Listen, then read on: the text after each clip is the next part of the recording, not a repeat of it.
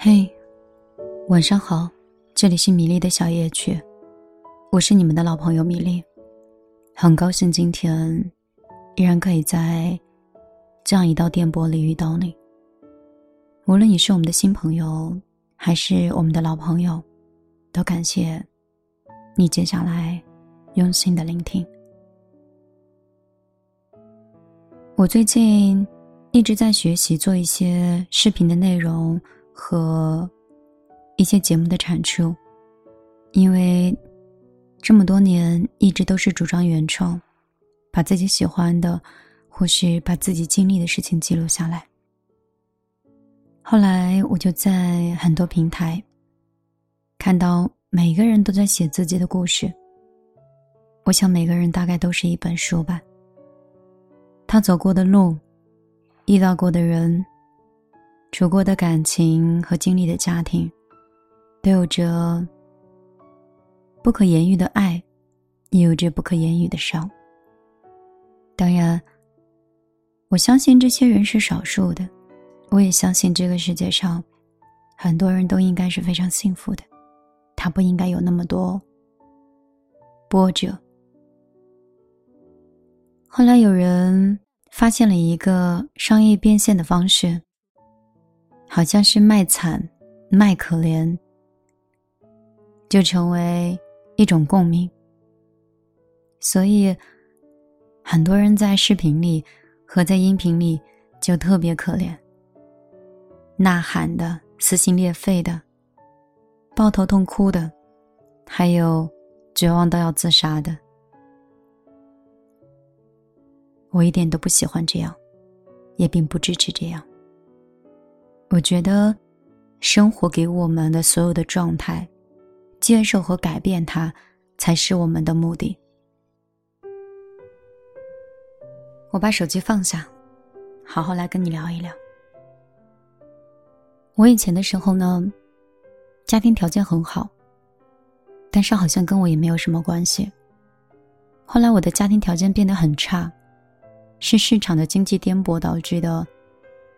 父亲和哥哥的更新迭代速度不够快，但是，好像家贫之后，也对我并没有任何影响。我就是那么独立的一个个体。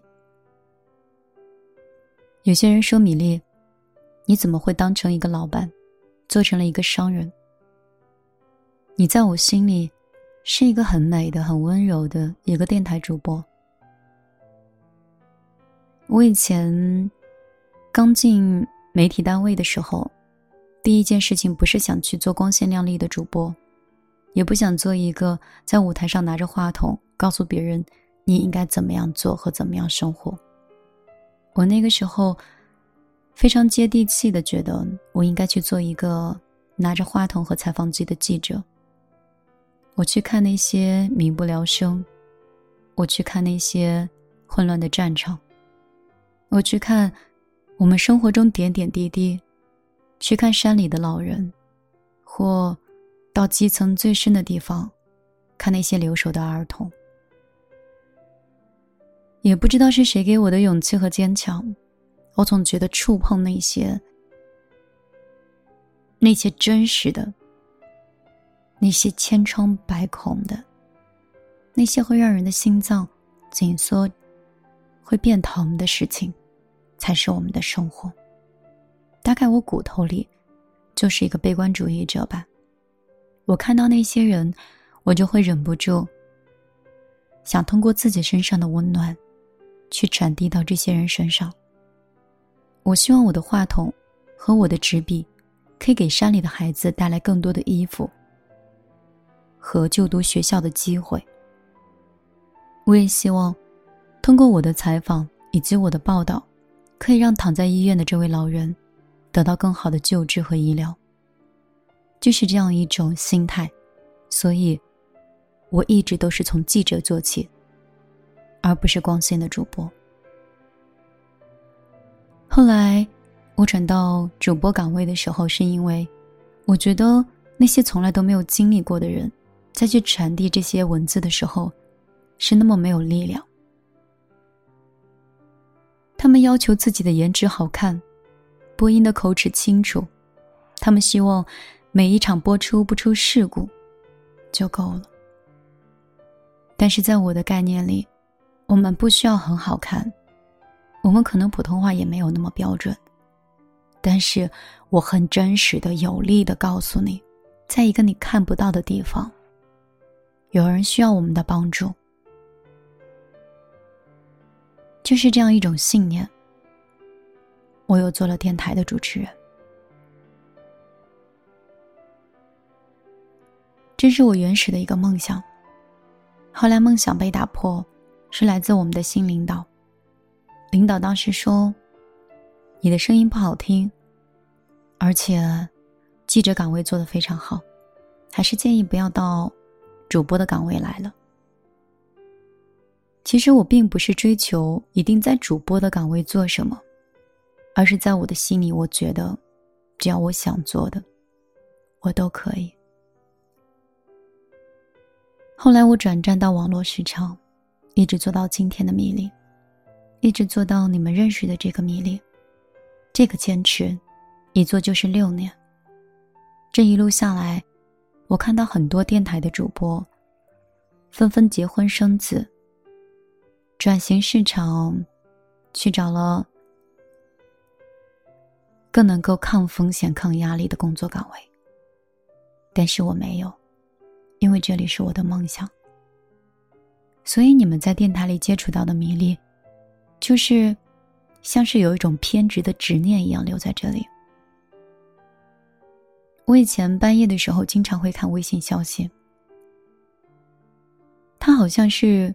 我从实体单位离开之后，我又可以再帮助别人的一种渠道。以前我是通过话筒，把真实的记录记录在我们的广播当中，然后我们通过相关的执法部门进行监督和进行调改。但是现在呢，我没有对接这些部门，但是我没有很强大的网络舆论。我觉得这些好像都太过于强制。我希望我变成一朵小小的微光，只是轻轻的照亮我们每个人内心的一个角落，从内心让我们散发出来更多的光和温暖。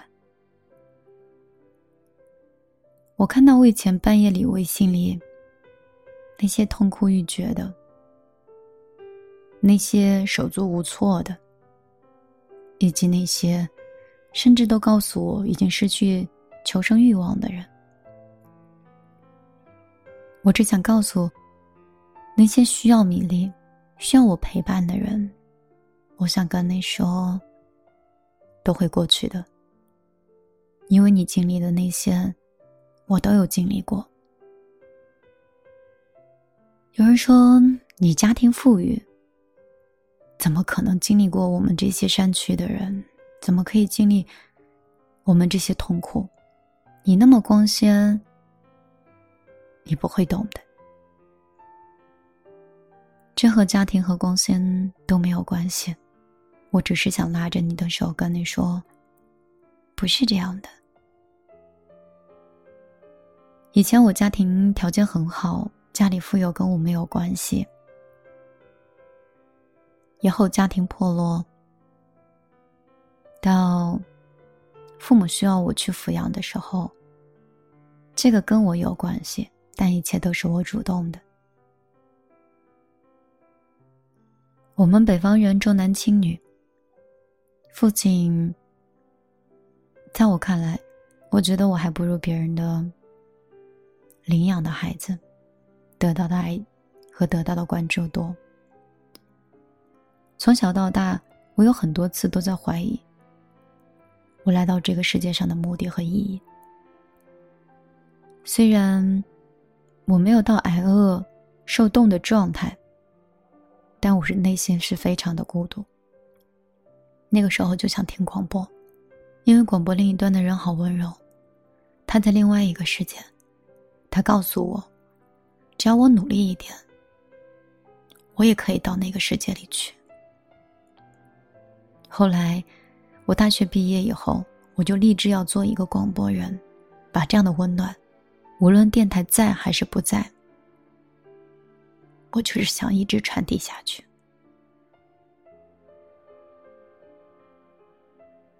以前没有生活费，跟家里要钱的时候，挨过拳打脚踢。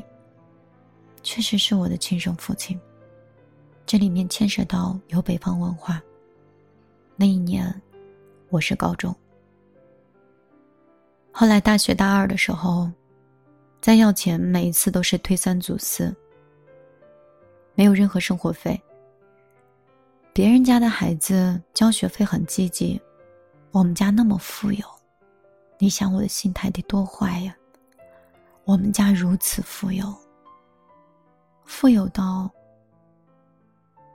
可以抵半座城，真的是半座城。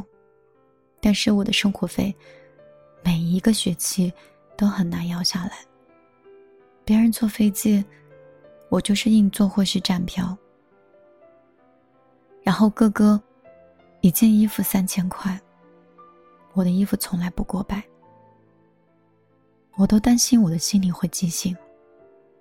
但是这是北方文化，我们没有办法改变。所以，我来到杭州，一定要在南方的城市里落根，是因为我排斥北方的所有。